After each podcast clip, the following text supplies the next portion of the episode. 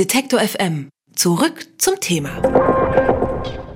Haben Sie schon von Nipstern gehört? So werden spöttisch die jungen Rechtsradikalen genannt, denn sie sind eine Mischung aus Nazi und Hipster. Sie haben keine Glatze mehr, sondern ein Vollbart und tragen Chucks statt Springerstiefeln. Teilweise sind auch die Auftritte im Internet subtiler geworden. Im ersten Augenblick erscheinen sie oft harmlos, was das Ganze noch gefährlicher macht. Facebook, YouTube und Twitter gehören auch zu den beliebten Kanälen der rechten Szene, um um junge Leute zu werben. Mit Neonazis im Social Web kennt sich Christiane Schneider besonders gut aus. Sie leitet die Abteilung Extremismus bei Jugendschutz.net und beobachtet und bekämpft Rechtsextremismus im Netz. Guten Tag, Frau Schneider. Hallo. Neben subtilen Beiträgen würde vor allem äh, unverhohlener Rassismus im Netz zum Selbstläufer, so lautet die aktuelle Beobachtung. Was für Schlagzeilen können das sein, die da die Runde machen im Social Web? Wir beobachten immer mehr rechtsextreme Angebote, die im Netz erstmal harmlos daherkommen, ja, also die so gestaltet sind, dass sie erstmal ganz andere Elemente zeigen und nicht das Typische, was man sich vielleicht unter Neonazis erstmal vorstellt, sondern bunte Bilder, lustige Figuren, moderne grafische Gestaltung und so gestaltet sind, dass sie gar nicht zu erkennen sind als rechtsextreme Angebote. Wie drückt sich diese Harmlosigkeit gewissermaßen aus? Also mit welchen Themen wird da erstmal so auf der Oberfläche geworben, um dann ideologisch sozusagen nach rechts zu rutschen?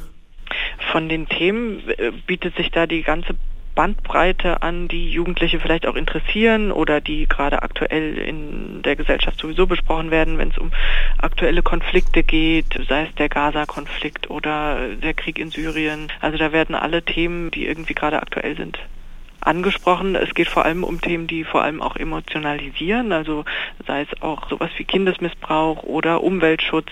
Es gibt vegane Kochsendungen, die von Rechtsextremen gemacht werden. Also es gibt da eigentlich die ganze Bandbreite, sodass für jeden auch was dabei ist. Jetzt ist es ja so, dass äh, die äh, Rechtsradikalen da nicht mehr unter sich bleiben in geschlossenen Foren, sondern eben die Netzwerke nutzen, die wir auch alle nutzen, äh, um eben auch äh, auf, auf äh, Stimmenfang sozusagen zu gehen, für ihre Meinung zu bekommen. Ähm, wie schaffen Sie es denn eigentlich dann teilweise trotz der recht restriktiven AGBs von solchen Netzwerken auf, sagen wir mal, öffentlichen Seiten, wie zum Beispiel auch von Medienangeboten, in Kommentaren da unterzukommen mit Ihren Meinungen? Na, sie nutzen eigentlich alle Möglichkeiten, die die sozialen Netzwerke ihnen auch bieten. Also sei es die Hashtags auf Twitter, die sie kapern für ihre Aktionen oder die sie auch komplett zweckentfremden, die vielleicht ursprünglich aus antirassistischen Kampagnen kamen, die ja nutzen sie einfach für ihre Zwecke, schaffen es so auch in Bereiche vorzudringen, die sie vorher vielleicht gar nicht so erreicht hätten.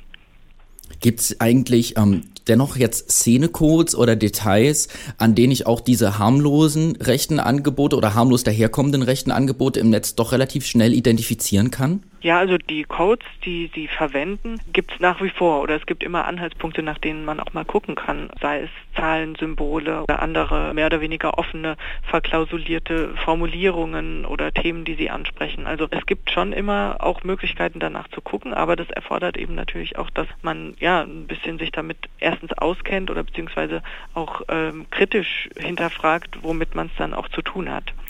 Das muss man dann ja spätestens machen an dem Zeitpunkt, wo man selber so einen Post auf der eigenen Pinwand oder auf der eigenen Fanseite, wenn man für irgendjemanden arbeitet, mal auftaucht. Gibt's da so, so eine Handreichung oder eine Hilfestellung, die Sie geben könnten aus Ihrer Erfahrung? Wie geht man mit sowas um, wenn man da mit so Neurechten im Netz konfrontiert ist, ganz direkt und ganz konkret? Also ganz konkret raten wir dazu, wenn es sich tatsächlich um Inhalte handelt, also die man so nicht haben will, ja, also wo mhm. wirklich Neonazis auch offen äußern, rassistische Parolen oder zu Gewalt aufrufen, dann empfiehlt sich auf jeden Fall immer, das auch der Plattform zu melden, im Extremfall auch die Polizei vielleicht einzuschalten. Also auch zu signalisieren, das wollen wir nicht, ja. Wenn es um Diskussionen geht oder eher die, die subtile Verbreitung von Propaganda, dann kann man auch ruhig mal sich einmischen und jemanden zur Rede stellen oder in Diskussionen verwickeln.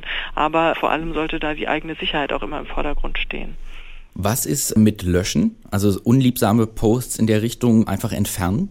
Also ich denke mal, jeder, der sein eigenes Profil pflegt und dafür auch die Verantwortung hat, der ähm, kann und muss und soll alles löschen, was er nicht duldet. Ja, also da hat jeder die eigene Verantwortung für. Die Plattformen sind auch dazu angehalten, sobald sie Kenntnis davon haben, ähm, solche Inhalte zu löschen, ähm, wenn sie gegen ihre Nutzungsbedingungen oder wenn es innerhalb Deutschlands ist, wenn es gegen das Gesetz verstößt. Ja?